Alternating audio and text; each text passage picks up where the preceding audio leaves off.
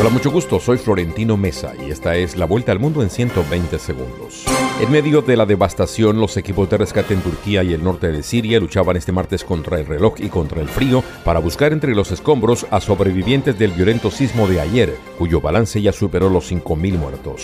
A medida que aumentan los riesgos de escalada en Ucrania, el mundo se dirige con los ojos muy abiertos hacia una guerra más amplia, alertó el secretario general de la ONU en un discurso sombrío en el que presentó sus prioridades para el 2023.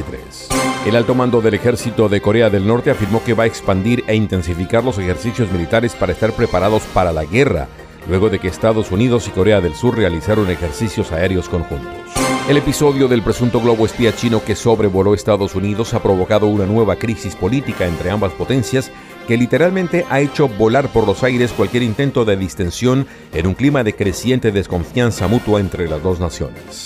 Las desapariciones de jóvenes en el estado mexicano de Nuevo León han puesto en alerta a las autoridades estatales e incrementado el miedo y la incertidumbre entre la población, ya que según registros policiales y de prensa se han documentado al menos 6.000 casos en este estado del norte de México desde el año 2006. Más de 270 incendios forestales, 69 de ellos fuera de control, no dan tregua al centro sur de Chile y han causado la muerte de al menos 26 personas y heridas diversas a otro millar, mientras empieza a llegar la ayuda internacional.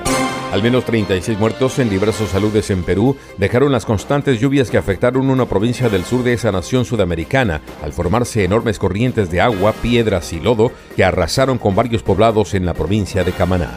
El presidente de Ecuador, Guillermo Lazo, admitió que los resultados adversos en un referendo y en la elección de autoridades seccionales realizada el domingo es un llamado de atención al gobierno, ante lo cual convocó a un gran acuerdo nacional para resolver las demandas de los ecuatorianos.